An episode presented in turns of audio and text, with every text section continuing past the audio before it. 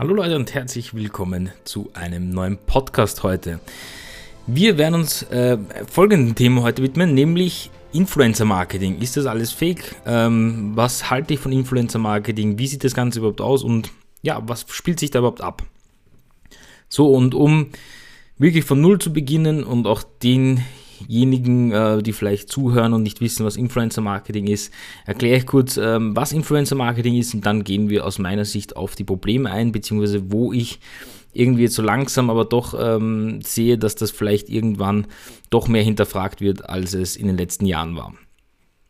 Grundsätzlich vorweg eben, Influencer Marketing heißt so viel wie du selber bist jemand, der eine gewisse Reichweite hat in einem Bereich, ja, nehmen wir als einfachstes, weil das so äh, am meisten mit Influencer verbunden wird, ist äh, zum Beispiel Fashion. Das heißt, du hast jetzt zum Beispiel einen äh, Instagram-Account und ähm, dort hast du irgendwie 150.000 Follower und äh, machst da Bilder von ähm, ja, also schöne Bilder im Endeffekt von dir, äh, posend irgendwo und sonst irgend, also oder in einem Szenario im Urlaub, ähm, zu Hause, du gehst auf die Straße, lass dich irgendwo fotografieren oder gehst auch raus, eben speziell um zu fotografieren. Äh, kommen wir nachher noch darauf zu, also auf, auf dieses Problem zu sprechen.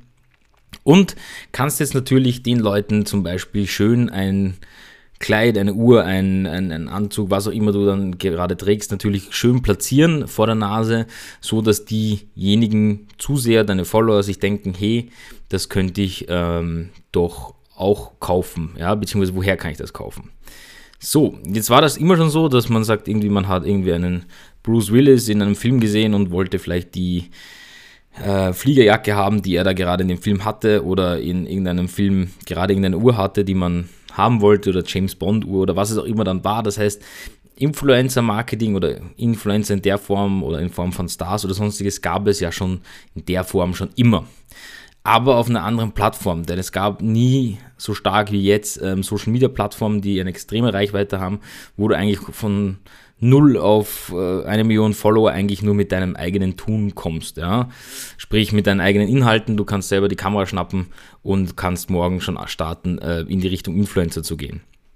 So, jetzt ist die Frage, ab wann ist man Influencer? Also aus meiner Sicht ist, wenn man eine gewisse Reichweite hat, man hat ja in irgendeiner Form ähm, ja irgendwie schon irgendwo einen, wie soll ich sagen, in, auch wenn es nur 2000 Leute sind, die dir folgen, haben ja die in der Form ähm, auch schon irgendwie von dir oder halten etwas von dir und somit kannst du denen eigentlich rein theoretisch auch schon etwas platzieren, verkaufen oder werden sie mehr auf dich hören als andere. Ja, also ich zum Beispiel persönlich weiß es, ich habe jetzt ähm, knapp äh, 3700 und ein, ein paar zerquetschte ähm, YouTube-Abonnenten und selbst ich werde täglich gefragt, ähm, was für eine Software ich nutze und so weiter und so fort. Das heißt, ähm, da ist auch stetiges Interesse dran, denn es ist normal, wenn ich jemanden folge und etwas bei dem sehe, möchte ich eben das vielleicht auch nutzen, das Produkt oder äh, die gleiche Fashion tragen wie er oder sonst irgendetwas.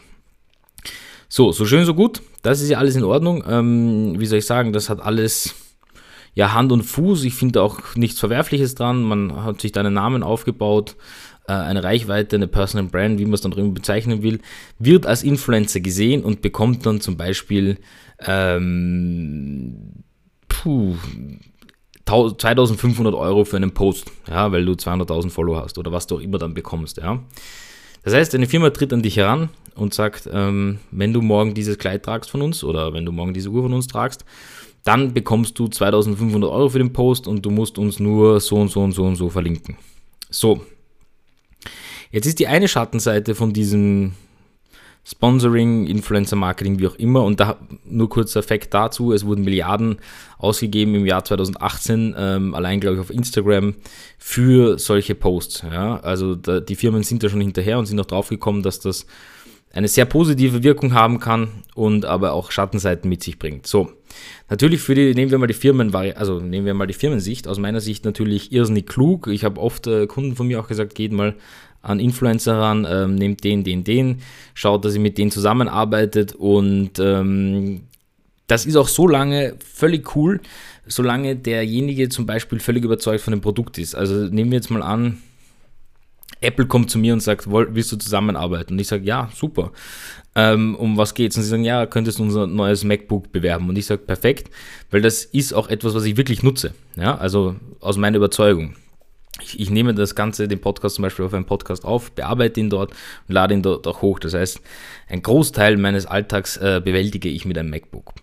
So, das ist für mich zum Beispiel jetzt so ein angenehmes äh, Influencer-Marketing-Szenario, wo ich sage, okay, ähm, Produkte, die du schon nutzt ähm, und auch bewerben könntest, ja, bewirbst du und nimmst da gleichzeitig mit ähm, eben eine Apple-Kooperation oder was auch immer es dann ist und auch die Kooperation natürlich zu dem, dass du sagst, okay, du hast eine langfristige Kooperation, du bist überzeugt von dem Produkt und kannst die auch gerne weitergeben, weil wenn mich jetzt jemand fragen würde, äh, soll es eher ein MacBook sein oder eher ein, ein, ein weiß nicht, anderes äh, Notebook, würde ich sagen, du, ich persönlich würde den MacBook empfehlen. Mache ich ja so auch schon. Ähm, nur würde ich danach dafür bezahlt bekommen. So, das ist auch noch das Szenario, wo man sich, glaube ich, auch selber wohlfühlt.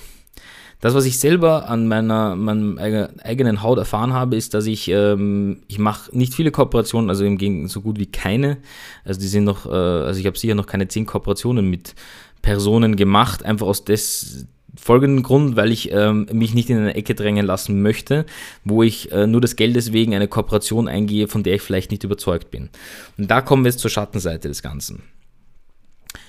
Nämlich, ähm, inwieweit ist Influencer-Marketing transparent für den Endbenutzer? Also sprich, für zum Beispiel einen ähm, 16-jährigen Burschen, der ähm, jetzt auf eine Seite geht und dort etwas sieht und das kaufen möchte. Ja, weil, ich weiß nicht, jetzt irgendein Star das gerade trägt, äh, hat, nicht hat, wie auch immer. So, und das ist ähm, aus meiner Sicht etwas, was man sich sehr genau und gut überlegen soll, weil viele, also ich sehe viele da draußen, die machen natürlich Geld damit. Ja? Also nicht falsch verstehen, wenn die 10 Fotos im Monat machen und pro, pro Post 2500 Euro machen, denkt man sich jetzt, okay, die machen 25.000 Euro, das ist ja alles schon gut. Aber die meisten können keine 10 Posts machen, ja, weil 10 gestellte Posts äh, würden den Influencer auch irgendwann in die Knie zwingen. Ja? Das heißt, es gibt eine feine, also so wie ich das von außen betrachtet habe, objektiv, gibt es eine feine Schneise zwischen, uh, es ist zu viel Werbung und es ist zu wenig Werbung beziehungsweise ich könnte mehr daraus machen, weil ich zu wenig gemacht habe oder eben ich habe zu viel daraus gemacht und habe zwar jetzt vielleicht einen Monat super verdient, aber am Ende des Tages, wo, ähm, wo ist die Grenze? So, und das ist auch die, das, die große Schattenseite, die ich sehe im Influencer-Marketing. Erstens einmal wird, ähm, wobei das haben wir ja schon in, in einem Social-Media-Podcast gesprochen, wird mal irrsinnig viel verkauft und wenn man sich da mal anschaut, was manche Leute für ihre Fashion-Fotos betreiben, ja, da, also da fühle ich mich richtig unwohl, ja, da kriege ich ähm, wirklich Herzrasen, muss ich ganz ehrlich sagen. Wenn ich mir überlege, ich müsste jeden Tag mich rausstressen und äh, mit acht Outfits irgendwo in der Stadt herumgehen und dort... Ähm, Fashionbilder machen. Ja. Ich, ich, kann mir vorstellen, dass das einige wirklich gut finden. Ja. Ich persönlich würde es katastrophal, also ich, ich wäre überhaupt nicht der Typ dafür.